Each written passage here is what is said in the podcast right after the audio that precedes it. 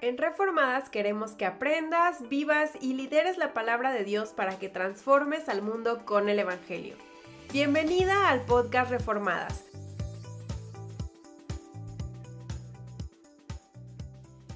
En el episodio anterior vimos la vida de Jacob que se convierte en Israel.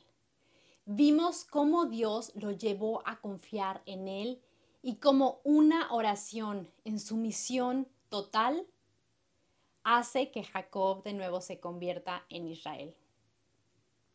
Pero ¿qué pasa con su familia? ¿Por qué es tan prominente este nombre? De esto vamos a hablar el día de hoy. Hola, soy Salime, fundadora de Reformadas, en donde encuentras recursos bíblicos gratuitos para que conozcas y atesores a Cristo conforme a las escrituras. Y el día de hoy, porque me estás acompañando, porque me estás escuchando o viendo, quiero regalarte un descargable súper especial. Es gratis y lo único que tienes que hacer es ir a www.reformadas.com y unirte con tu nombre, correo, correo y teléfono y este, formas parte de la comunidad de Reformadas y también vas a poder tener acceso a este descargable especial en el área de podcast. No te lo vas a querer perder porque es un coleccionable. Y de nuevo, eh, te agradezco mucho por estar aquí. Sé que tu tiempo es valioso y quiero que sepas que aprecio el hecho de que el día de hoy me estés acompañando para estudiar la Biblia. Ok. Nos quedamos en que Jacob, que ahora es Israel, viene a la tierra prometida y se reconcilia con su hermano Esaú. Pero no llega ahora con las manos vacías, llega con mucha riqueza y con algo más importante, con 12 hijos que tiene de dos esposas y dos concubinas. Ahora no, la Biblia no condona eso de la poligamia en ningún lugar, pero sí nos hace ver el relajo que se arma cuando uno peca en el área sexual. Y vamos a ver muy claramente esto en la relación que estos hijos tienen el uno con el otro. Y literalmente, te estoy diciendo, esto es así como un Made in México, como el, este, ese programa de Netflix que es un reality show, que literalmente es todo un relajo, todo un caos. Eso no tiene nada, nada que, que darle, que ofrecerle a este melodrama de la vida de esta familia que se lee como la mejor telenovela, como la mejor serie en Netflix que hayas visto en tu vida. Génesis 37 a Génesis 50, que es en donde acaba Génesis, es lo que vamos a estar leyendo. Y para entender esta parte, quiero que recuerdes las promesas que Dios le había hecho a Abraham, que era padre de Isaac, que era padre de Jacob, ahora Israel. Génesis 12 Dios le promete a un, a un hombre de 70 y cacho años, este, con una esposa estéril, de más o menos su edad, que iba a ser padre de muchos. De hecho, que iba a ser una gran nación y que iba a poseer tierra, porque sin tierra no hay nación. Y finalmente que sería una bendición para todas las familias de la tierra. Esto nos habla de la historia de la redención a través de Abraham, que recuerda, eh, viene de la línea de Sem, que es parte de Noé, que es Sem Semita, que es de la línea de Set, que es de la línea de Adán, y que nos reconecta justamente a Génesis 3, 15, en donde Dios da la promesa de que después de la caída, después del relajo que Adán y Eva hicieron a través de su pecado, Dios iba a dar un Salvador.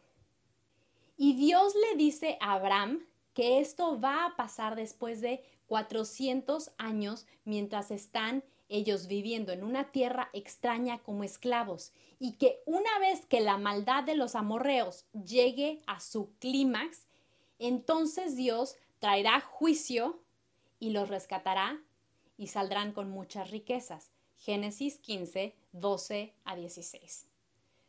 Dios va a proveer todo esto, pero a través de pruebas tremendas. Esto es muy importante porque nos enseña claramente que Dios usa tus pruebas y tu sufrimiento para llevar a cabo su buen propósito incluso el día de hoy. Ahora quiero pausar y hacerte entender que la doctrina más clara que vamos a ver en estos pasajes es la de la providencia de Dios. Obviamente vamos a ver esto en toda la Biblia, pero, en, y, bueno, ya la hemos visto, pero este es el locus clásicos, es el ejemplo más claro, el ejemplo más clásico de la providencia de Dios.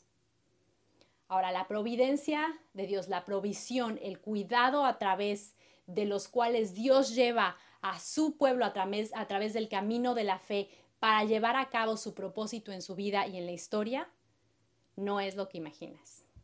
Quiero que abras tus ojos y leas estos pasajes para que eh, puedas ver la mano de Dios en toda la vida de su pueblo, particularmente en la vida de José. José es, el, es José el soñador, este, y ese es el personaje central en estos versículos. Quiero que los leas, pero quiero particularmente que leas Génesis 37, 2, la historia, la genealogía de Jacob. No de José. ¿Por qué?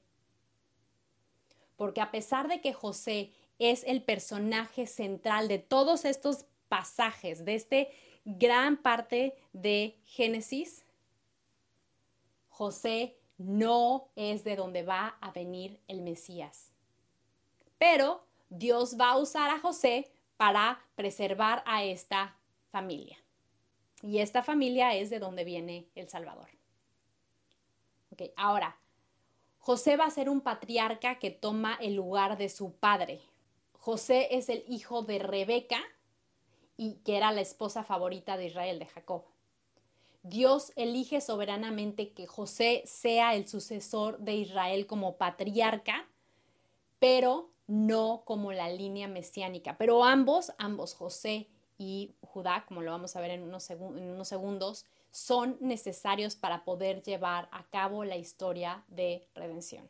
Génesis 12 a 23 es la historia de Abraham. Génesis 24 a 26 es la historia de, Isaac. 27 a 36, Jacob, ahora Israel. Y del 37 al 50 es la historia de José.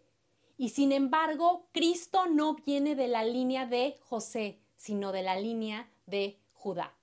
Así es que quiero que leas todos estos pasajes, todos estos versículos y que te pongas a ver este, más de la historia de José. Pero vamos a ver qué es lo que pasa.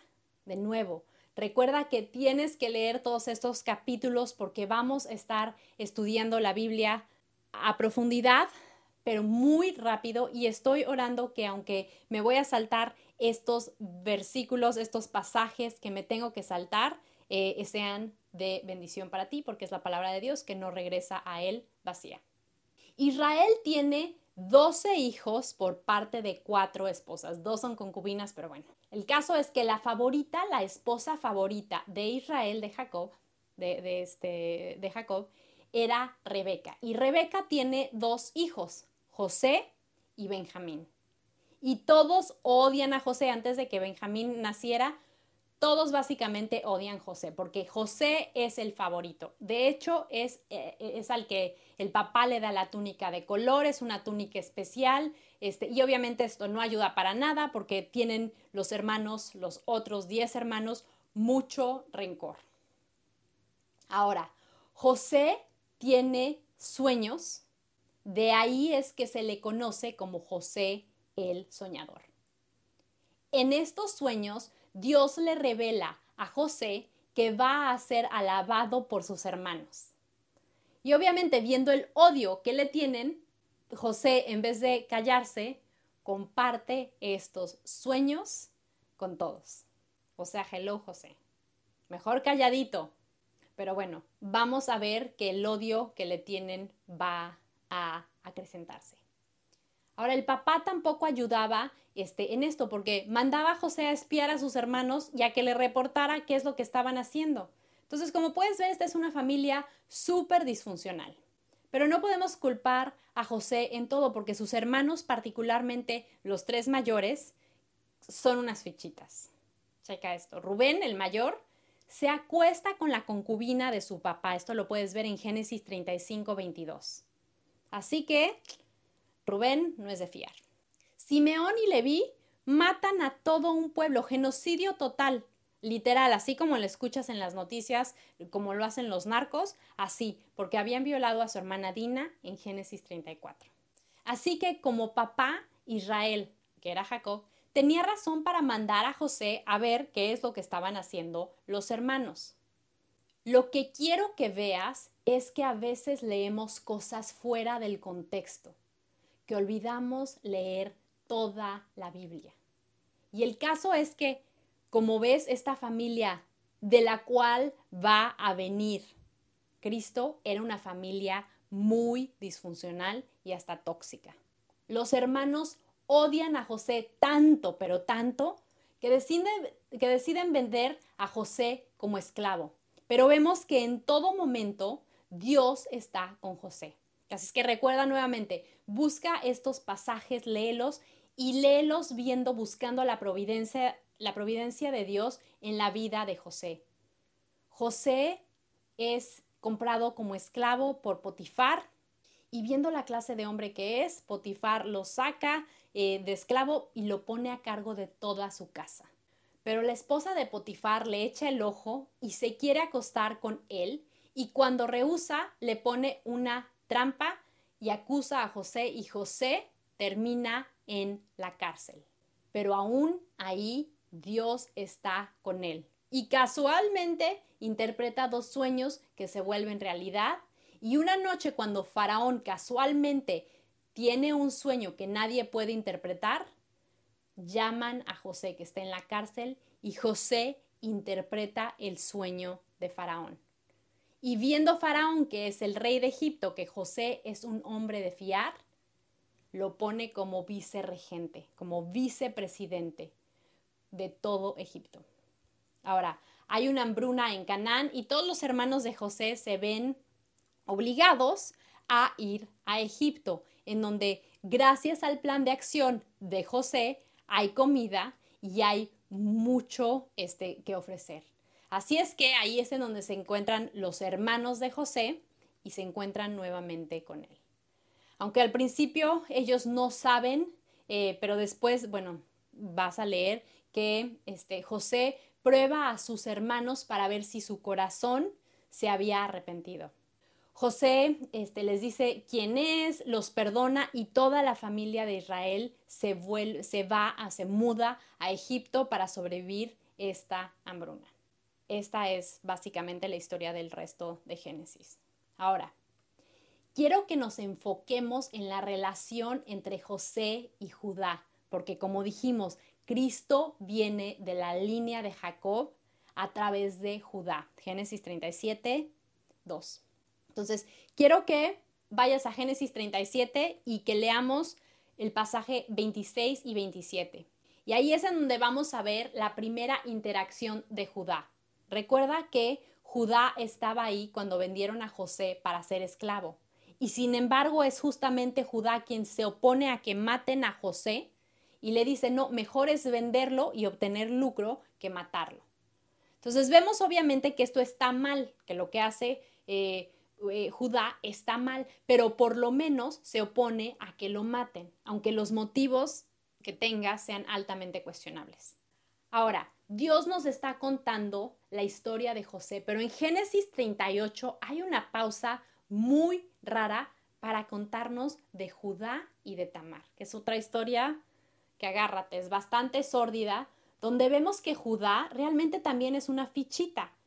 Eh, te digo que es una pausa muy rara. Es una pausa que tal vez sea así, digas, es que ni al caso. ¿Por qué pausaste esta película de José que es tan buena para meter este comercial raro de Génesis 38? Génesis 38 salta, salta por completo, porque es una pausa que parece no tener cupo en la narrativa bíblica y sin embargo ahí Dios nos está obligando a parar a leer una historia súper rara del carácter súper malo que tiene uno de los hermanos de José. Es un contraste súper fuerte que existe entre la vida de Judá y la vida de José. Y sin embargo es Judá y no José a quien Dios elige para continuar la línea mesiánica. Ahora, Génesis 38. Algo pasa en el corazón de Judá. Porque la siguiente vez que es mencionado en Génesis 43, 8 a 9, es cuando los hermanos llegan a Egipto a pedir comida y están todos menos Benjamín, que es el hermano más chiquito de José, el hermano biológico, el hermano hijo de Rebeca. Recuerda que ambos, ahora José y Benjamín, ambos son hijos de Rebeca, la, la esposa favorita de Jacob. Y cuando regresan con comida, todos menos Simeón, este, regresan porque José quiere que le lleven, que, le, regresen con Benjamín. Pero obvio, Jacob ya ha perdido a José, que era uno de los dos favoritos, así es que no van a dejar que Benjamín vaya. Y entonces Rubén dice, mira, yo me lo llevo y si algo le pasa a Benjamín, papá, pues me matas a mí, a mis hijos, a tus nietos. Jacob obvio piensa que si Rubén está dispuesto a matar a sus propios hijos, pues ¿qué lo va a detener de no matar a Benjamín? Así es que dice, no sabes qué, este, Jacob no está convencido de que se vaya con él. Y de nuevo, Génesis 43, 8 a 9. Está Judá, quien le dice a su papá que él se llevará a Benjamín porque necesitan comida y necesitan regresar que él se va a hacer responsable de su hermano y que si no regresan, sobre él recaerá la culpa, sobre él, sobre él recaerá la culpa, no sobre sus hijos o los nietos, no, no, no, sobre él. Jacob dice entonces, sí, Judá es de fiar. Llegan a Egipto y la prueba que crea José es una, que es un, un, volver a vivir su vida, es un replay de su vida, es una repetición de lo que eh, le ha pasado a José. Lo que busca es, al favorecer a Benjamín, dándole cinco veces la porción este, preferencial, tratándolo como el favorito, ponerle la copa de plata este, entre sus cosas, era representar todos los sueños que José había tenido. Las, este, las copas de plata se usaban básicamente para encantos y adivinaciones en Egipto, pero vemos este, que lo que está tratando de hacer José ahorita es probar a sus hermanos, poniéndolos en una situación muy similar a la que habían experimentado con José. Benjamín, el favorito. Benjamín, el soñador. Ahora, Génesis 44, ve qué hace Judá.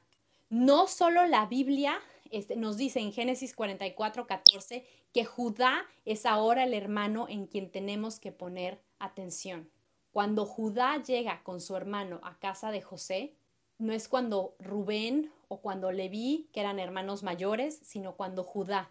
Y vemos este, que cuando José los acusa y quiere que Benjamín se quede como esclavo, es Judá quien intercede por la vida de Benjamín. Génesis 44, 18 a 34 es justamente este el momento cuando José ve que algo ha cambiado y revela su identidad.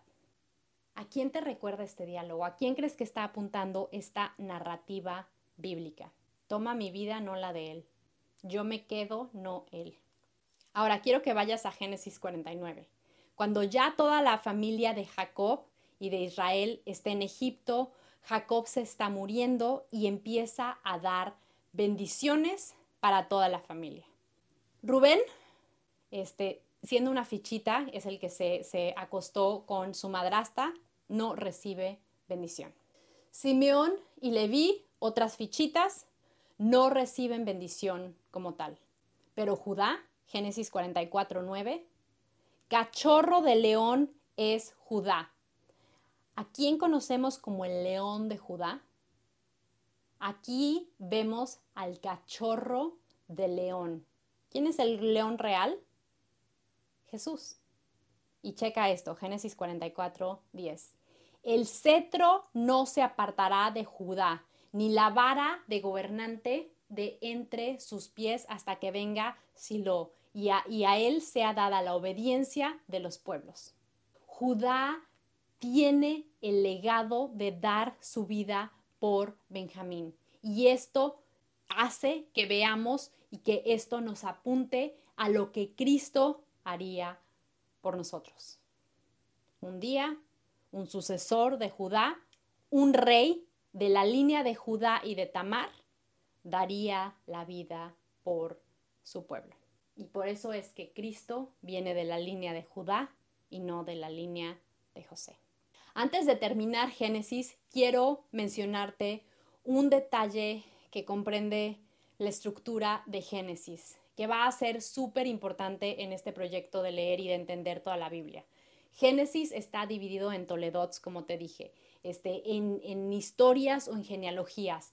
La, historia, el Toledot del cielo y de la tierra, Génesis 2, 4 a 4, 26. La genealogía de Adán, de Génesis 5, 1, 1 a 6, 8. Genealogía de Noé, Génesis 9, 6, 9 a 9, 29. La nueva creación, después del diluvio, Génesis 8, 1 a 9, 29. La genealogía de Sem, Ham y Jafet, eh, Génesis 10, 1 a 11, 19. La genealogía de Sem, en Génesis 11, 10 a 26. Eh, la genealogía de Isaac, Génesis 11, 27 a 25, 11. La genealogía de Jacob, 37, 1 a 50, 26. Génesis 11, 27, 25, 11. Genealogía de Isaac. Génesis 25, 19, 35, 29. Y genealogía de Jacob, 37, 1 a 50, 26. Así es como Dios decidió separar y darle estructura a Génesis a través de las genealogías. Ahora, quiero que vayas a Mateo 1, 1, 2 y 3 y veas cómo Dios está usando la historia de la humanidad para llevar a cabo su plan de redención a través de los pecadores y de lo caído del mundo. Dice así. Mateo, que es el Nuevo Testamento, el primer libro del Nuevo Testamento, 1, 1 a 3. Libro de la genealogía de Jesucristo, hijo de David hijo de Abraham, la genealogía que culmina la redención y que descubre al Salvador. Abraham engendró a Isaac, Isaac a Jacob y Jacob a Judá y a sus hermanos. Judá engendró de Tamar y ahí es en donde estamos en la genealogía de Jesucristo. Pero vamos rumbo a entender cómo Dios usa la historia para llevarnos últimamente a ver a Jesús. Y ahí es en donde termina Génesis. Así es que tómate un segundo para entender que esta historia, que la Biblia es tu historia. Espero que estés aprendiendo lo relevante que la historia de tu familia, este álbum familiar, es para ti. Si esto te ha ayudado, por favor, compártenos con tus amigas en tu iglesia. Recuerda que este, queremos que toda mujer latina conozca y atesore a Cristo de acuerdo a las escrituras y no lo podemos hacer sin que tú nos ayudes esparciendo la voz. Y de nuevo, el día de hoy, porque me estás escuchando, porque te tomaste el tiempo, quiero darte un regalo. Eh, ve por favor a www.reformadas.com, eh, únete gratis, si estás unida lo puedes descargar gratis, está bajo la, em, el área de podcast. Em, es un descargable que creo que te va a ayudar, es un coleccionable especial que estamos creando de reformadas para ti, que básicamente has terminado de estudiar Génesis con nosotras. Eh, recuerda que no hemos terminado, apenas terminamos el primer libro de 66 que componen la Biblia y vamos a empezar con Éxodo muy pronto, así es que síguenos, estamos en www.reformadas.com, por favor escríbeme. ¿Qué quieres ver? ¿Qué no te quedó claro? ¿Qué estás aplicando? ¿Qué estás aprendiendo? Hola reformadas.com.